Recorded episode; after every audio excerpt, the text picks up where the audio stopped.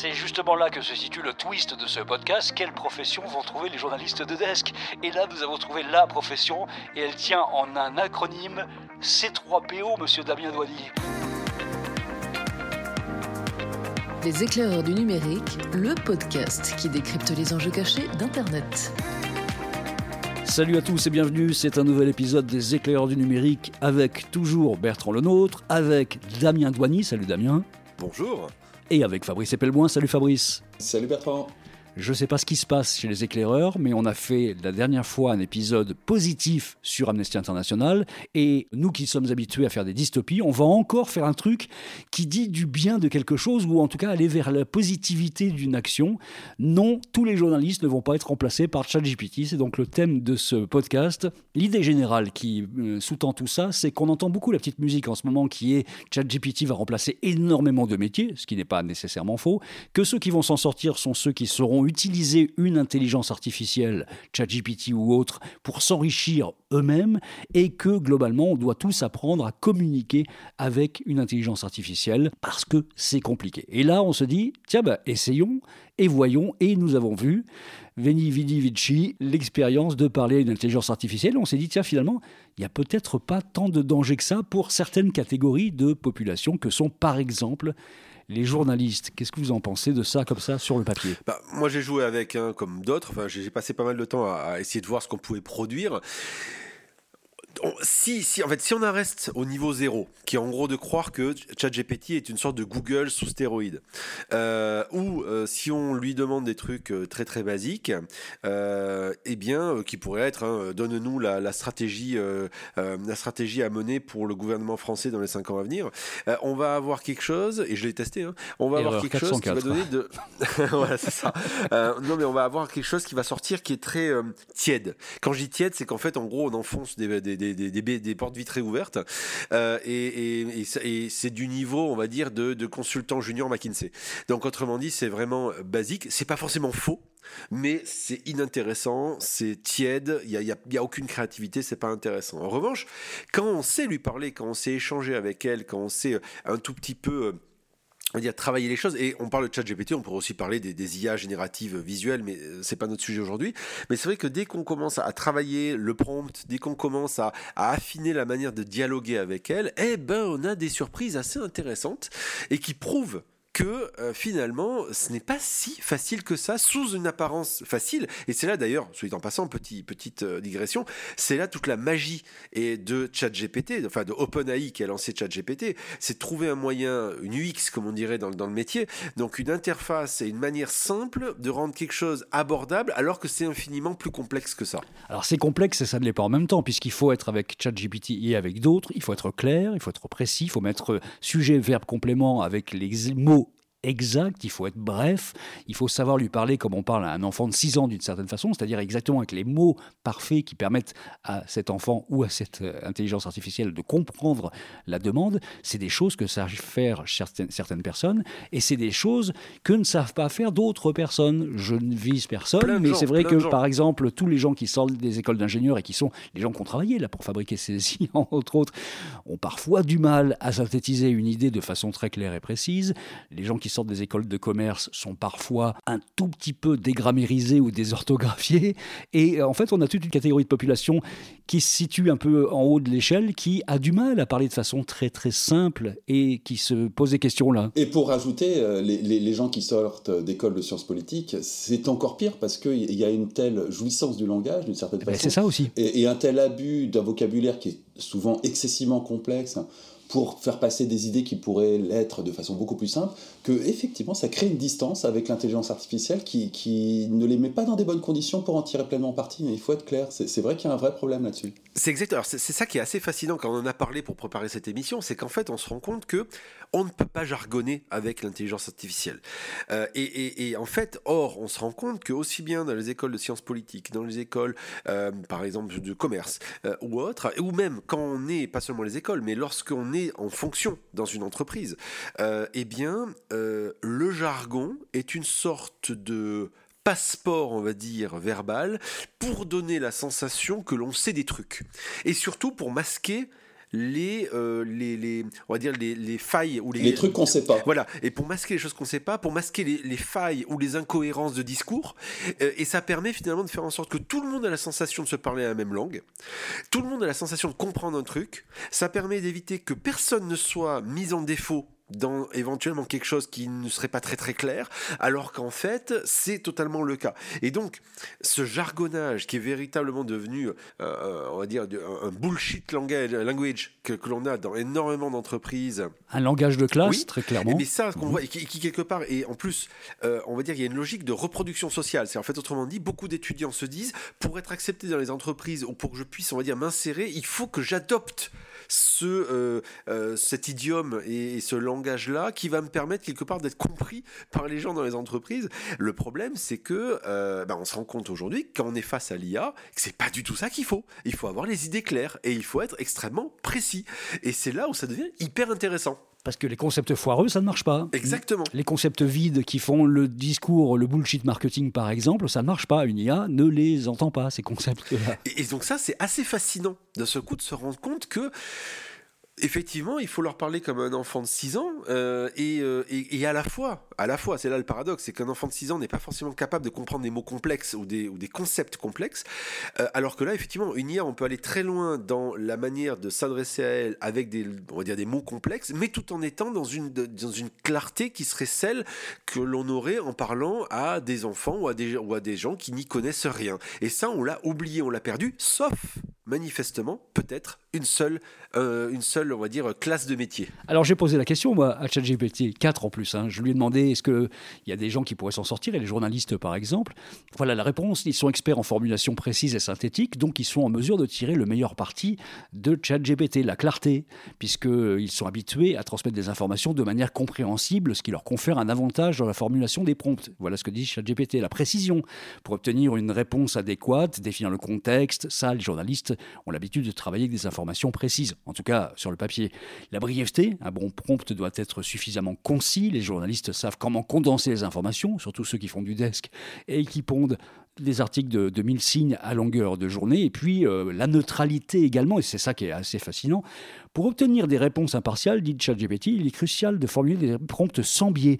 Les journalistes sont formés pour adapter une approche neutre dans leur travail, ce qui les rend aptes à rédiger des prompts équilibrés, et ils ont l'expérience nécessaire pour évaluer la qualité des réponses fournies par l'IA, parce qu'ils sauront si les réponses de ChatGPT sont exactes et fiables. Voilà ce que dit ChatGPT, qui accepte même l'idée en tout cas, c'est dans son logiciel de pensée que ces réponses ne sont ni exactes ni fiables à 100%, évidemment, et on le sait. Alors, ceci dit, ça, ça concerne une catégorie de journalistes que tu désignes sous le terme de journaliste de desk, hein, parce que le- Oui, absolument. la- la- Mm. la brièveté, la concision et le manque de biais, c'est pas non plus euh, universel.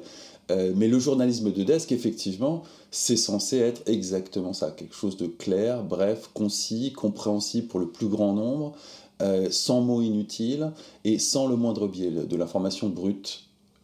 Et ça, c'est ceux-là qui sont a priori les plus impactés par l'arrivée de ChatGPT, dont on dit qu'ils vont disparaître à très court terme. Mais ils vont disparaître, hein. ils vont disparaître, ils vont juste changer de profession. Cette fonction euh, utilitaire va, va totalement disparaître, au même titre qu'un dispatcher de ces euh, taxis G7 des années 80, il a disparu, aujourd'hui c'est un algorithme. C'est justement là que se situe le twist de ce podcast. Quelle profession vont trouver les journalistes de desk? Et là, nous avons trouvé la profession, et elle tient en un acronyme C3PO, monsieur Damien Douany.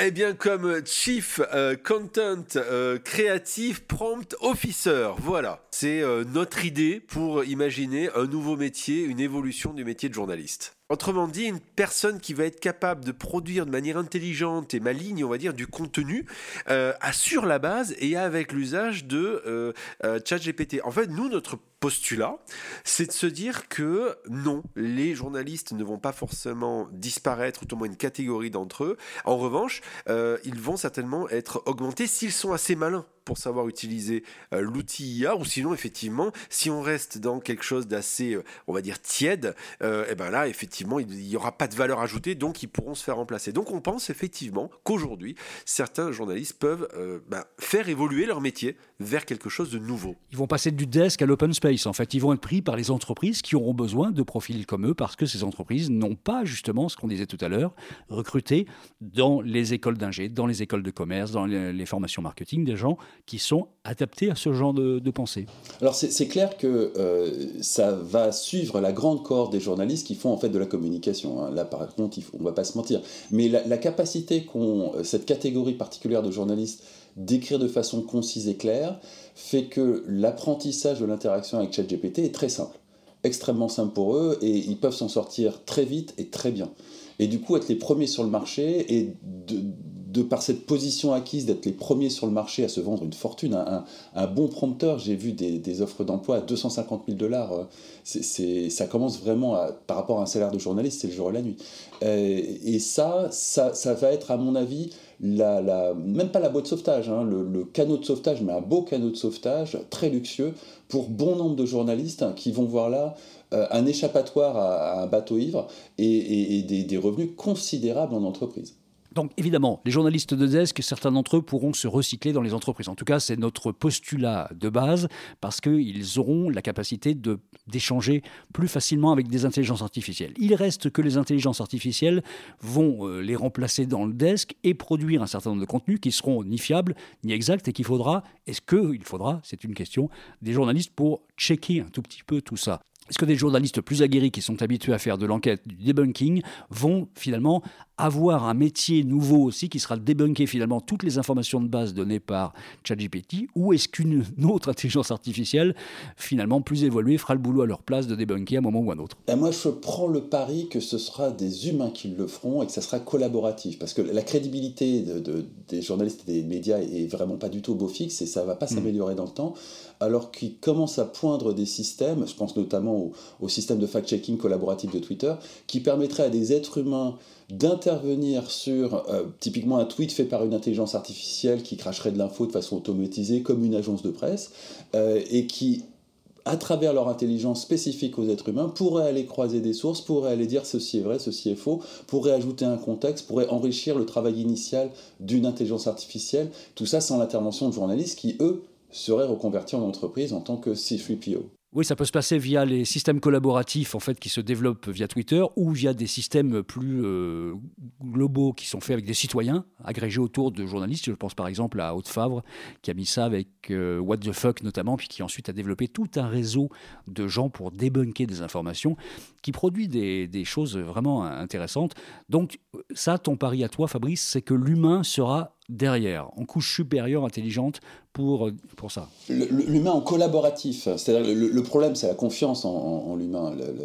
Euh, et le collaboratif, un peu à la façon Wikipédia, offre la possibilité d'avoir tellement de points de vue qui s'attaquent à, un enjeu que les conflits d'intérêts s'annulent ça, c'est un, vrai espoir dans le debunking. Le, problème, c'est aussi la, fiabilité qu'on peut avoir dans l'IA, parce que l'IA, euh, n'oublions pas, n'a d'intelligence que le nom, et de fait, euh, elle peut très bien se faire avoir en prenant des données qui, euh, dont elle n'a pas fait attention qu'elles étaient, elles n'étaient pas, on va dire, les dernières mises à jour, et donc de fait, on peut avoir des informations qui sont, on va dire, qui ne sont pas, qui ne vont pas, enfin, qui ne sont pas vraies, tout simplement.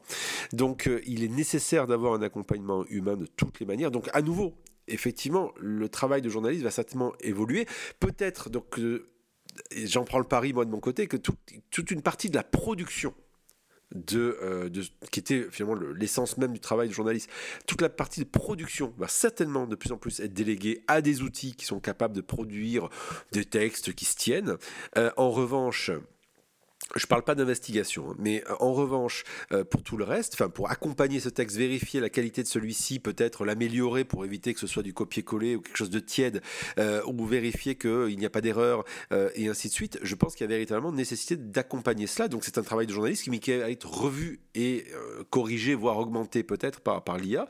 et effectivement, s'en sortiront ceux qui en plus auront la capacité d'être capables de dialoguer avec l'IA de manière assez précise pour soit gagner du temps en termes de productivité pour produire quelque chose, soit pour être pour vérifier ou pour modifier des choses. Et donc c'est la question du, prompt.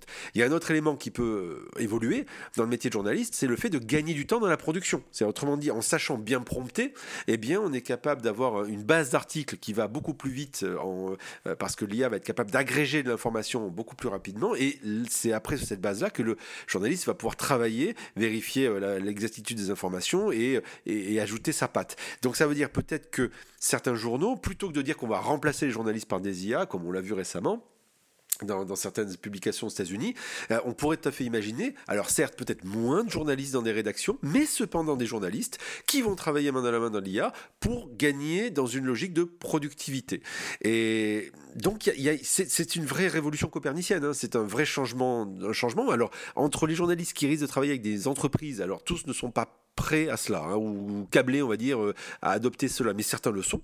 Euh, ça fonctionnera, on l'a dit avec les logiques de prompt. Et pour ceux qui veulent travailler en rédaction, il faudra certainement réinventer la manière d'interagir avec l'information et de la produire. Et à nouveau, l'IA va apporter quelque chose là-dedans.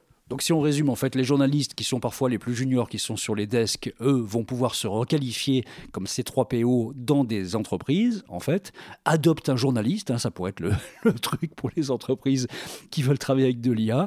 Les autres plus qualifiés pourront rester dans des rédacs qui seront là pour utiliser les ressources, en fait, des intelligences euh, artificielles génératives et euh, être là pour vérifier tout ça, calibrer euh, tout ça pour que ce soit fiable, parce que les IA elles-mêmes vont puiser dans plein de sources et sont incapables de savoir si ces sources sont fiables ou pas. Il faut quelqu'un derrière des humains, donc ça c'est ce qu'on dit. Est-ce que pour les photos ça pourrait marcher de la même façon?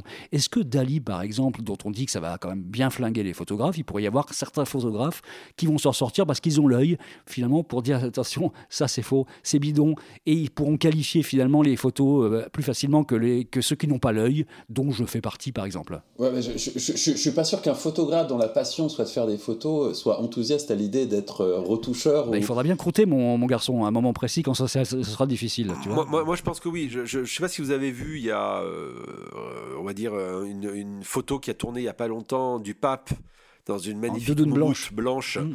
euh, qui était fausse. Et ce qui est intéressant, c'est quand on regarde bien la photo, on voit des détails qui déconnent. Alors peut-être qu'à terme, les IA génératives visuelles amélioreront ça. Mais aujourd'hui, euh, des, petites, des, petites, choses à regarder, par exemple.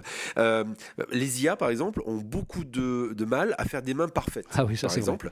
Euh, et, et, ensuite, en passant, c'est assez amusant parce que, je ne sais pas si vous le savez, mais dans le dessin ou dans la peinture, le plus difficile à faire, c'est les mains. le plus difficile à reproduire, pour un artiste, c'est les mains. Euh, et donc, les IA ont énormément de mal à arriver à reproduire euh, des mains, euh, on va dire, de, qualité, si je puis dire. Donc, typiquement, dans, dans l'histoire du, pape, dans, un, dans une moumoute Balenciaga, et eh ben, justement, elles sont, elles sont un peu ratées. Et puis, il y a toujours des petits détails qui sont distordus, voire même des choses qui n'ont rien à faire dans le, dans, dans le décor. Ça, en fait, il y a une interprétation de l'IA qui est que des fois, ben, il y a des choses qu'on voit, on a l'impression que ça a du sens, mais en fait, ça n'en a pas quand on regarde vraiment le détail, du, véritablement. Je prends un exemple, c'est imaginez une photo d'Emmanuel Macron, Macron dans la rue, euh, avec derrière lui une rue. Euh, eh bien, euh, si vous regardez en détail, vous allez peut-être voir un panneau dans la rue. Et si vous regardez plus en détail ce panneau, en fait, ce panneau n'existe pas. vous avez l'impression qu'il vous rappelle quelque chose, mais il n'existe pas, parce qu'il a été interprété par l'IA. Donc c'est ce genre de petits détails euh, qui vont, euh, pour l'instant encore, qui, qui subsistent et qui permettent de dire il y a quelque chose qui ne va pas. Et, très clairement, euh, il peut y avoir un œil aguerri de, de, de, de photographes ou de, de, photoreporters qui peuvent peut-être apporter ce petit détail qui permettront de dire il y a quelque chose qui cloche. D'ailleurs, le pape s'est marié. Hein. Je ne sais pas si vous avez vu ça, mais euh, dans les dernières productions, il vient de rencontrer une jeune fille très jolie, très jeune, dans une soirée, et il s'est marié. Tu es sûr? Parce que moi, j'ai vu une photo d'un mariage gay avec le pape. Oui, alors on l'a vu aussi avec une tunique euh, arc-en-ciel. Euh, il, est polygame en plus hein. Le, mec est, le mec est passé ah, polygame et pro-mariage gay en l'espace de. C'est fou les progrès qu'apporte l'intelligence artificielle. Le, Vatican est peut-être effectivement va peut-être déclarer prochainement le, polyamour comme étant euh, euh, quelque chose de totalement euh, accepté et légal pour eux, ou tout au moins on va dire totalement accepté. Donc oui, oui, très certainement. Je pense qu'on a une ça, ça va trop vite le progrès. Là. Prochainement le Vatican. Ça va vraiment trop vite là. je, ah pense que, il, va falloir, se calmer. Ils pourront continuer à jouer un rôle central dans la société en exploitant leur expertise en rédaction et en vérification d'informations pour optimiser l'utilisation des systèmes d'IA, façonnant ainsi, musique classique s'il vous plaît, l'avenir de la communication et des interactions avec les machines intelligentes. Voilà ce que nous dit ChatGPT de ce que peuvent devenir les journalistes. On est habitué dans ce podcast à vous faire des dystopies. Ben là, on vous a fait une quasi-utopie. Enfin, bon, ça va, ça va chier quand même, hein. mais pas pour tout le monde. non, quasi-utopie. Attends, on est quand même en train d'expliquer que les journalistes leur avenir est dans l'entreprise. C'est pas faux non plus. C'est pas. Alors certes, ils seront payés ils mieux payés, ça c'est sûr. Ah bah c'est mieux payé. Vraiment, j'ai vu des annonces d'emploi qui tournent entre 200 et 300 000. Hein. C'est par rapport à ce que gagne un journaliste, c'est pas mieux payé. C'est le jour et la nuit il y a très très peu de journalistes qui gagnent ces sommes-là en France. Hein. Il, y a, le fait d'aller travailler en entreprise, mais à nouveau, je pense qu'il y a aussi des médias qui vont repenser leur manière de travailler, euh, les médias étant euh, aussi des entreprises, hein, quelque part. Euh, et donc, très clairement, oui, d'un côté, il y a le côté communication, on va dire, et puis, sachant qu'il y a déjà des journalistes qui travaillent avec des entreprises dans le domaine de la communication, sur du brand content, par exemple, et il y en a qui sont bien faits. Et puis, de l'autre côté, il y a, à mon avis, une manière de réinterpréter les process de production dans les médias eux-mêmes, et dans lequel les IA et les journalistes ou certains journalistes pourront être amenés à, travailler. Donc dans tous les cas de figure, je pense que ce qui est intéressant à voir, c'est que pour la première fois, oui, on est en train de dire que les journalistes vont pas disparaître, mais certainement vont devoir s'adapter, comme plein d'autres gens. Euh, mais, euh, mais que peut-être, peut-être que l'avenir est plus radieux qu'on ne le croirait. Donc, ce concept-là, ce concept positif, vous l'avez entendu pour la première fois. Tu sais, comme on voit sur les sites, cet article a été publié pour la première fois sur. Vous l'avez entendu pour la première fois sur les éclaireurs du numérique, parce que je le sens comme ça notre nez nous dit que c'est quelque chose qui va faire. Le C3PO, le Chief Creative Content Prompt Officer. Voilà, et en plus, on a inventé le nom qui va avec. Donc, si vous entendez parler de tout ça, dites-vous qu'il y a des gens qui arrivent derrière les éclaireurs du numérique. Et finalement, la génération collaborative de pensée se fait, mais qu'il y a des gens qui sont plus en avance que d'autres. Allez, on sait cirer les pompes un petit peu pour la fin, ça fait toujours du bien. Et tu peux y aller encore un peu plus, Damien, vas-y. Oui, ben allons-y, continuons à nous, cirer, à nous cirer les pompes. Et, puis peut-être que vous pouvez aussi nous aider éventuellement à nous donner un peu plus de cirage. Et eh bien simplement pour cela, il vous suffit de nous donner des étoiles. Des étoiles sur votre, plate votre plateforme de balado-diffusion préférée. Euh, pourquoi des étoiles? Ben Parce que nous, outre nous mettre des étoiles dans les yeux, ben ça nous permet de remonter aussi dans les classements et c'est plutôt sympathique. Et si vous avez envie de mettre un petit commentaire en plus, ça nous fera plaisir. On a aussi notre compte Twitter. N'hésitez pas, il y a beaucoup de gens qui aiment bien interagir avec nous, ça nous fait plaisir. Donc vous pouvez aussi nous tweeter et, et ce sera fort sympathique de votre part. Surtout si vous n'êtes pas content. Hein. Donc mettez un commentaire plutôt positif et si vous n'êtes pas content, eh ben tweetez-le nous. Euh, c'est en plus dans l'atmosphère de la plateforme, ça ne dépareillera pas. C3PO comme quoi, Damien? Eh bien, comme Chief euh, Content euh, Creative Prompt Officer. Voilà. Merci. C'était les éclairs du numérique. Salut Damien, salut Fabrice. Salut. Salut. Les éclairs du numérique, un podcast de Bertrand Lenôtre, Damien Douany et Fabrice Epelboin. Vous avez aimé ce podcast? Retrouvez-nous sur leséclaireursdunumérique.fr. C3PO pour. Euh... Pardon, qu'est-ce qu'on a dit tout à l'heure? Merde, euh, attends, c'est quoi le premier mot? Ah oui, Chief, ah oui. Ah oui, C3PO, effectivement, C3PO pour Chief Content and Creative Product. Euh, attends, merde, ah putain, C3PO, P. Euh... Putain, le mec qui est fatigué. Chief. Producer. Production, production Officer, c'est ça. Donc C3PO, C3PO pour Chief Creative Content euh, producer officer, votre production officer. Je le refais. C3PO comme Damien. Euh, comme chief content. Euh, je vais y arriver, putain. C'est. On reprend. C3PO comme quoi, Damien? Eh bien, comme Chief Content Creative Prompt Officer. Voilà.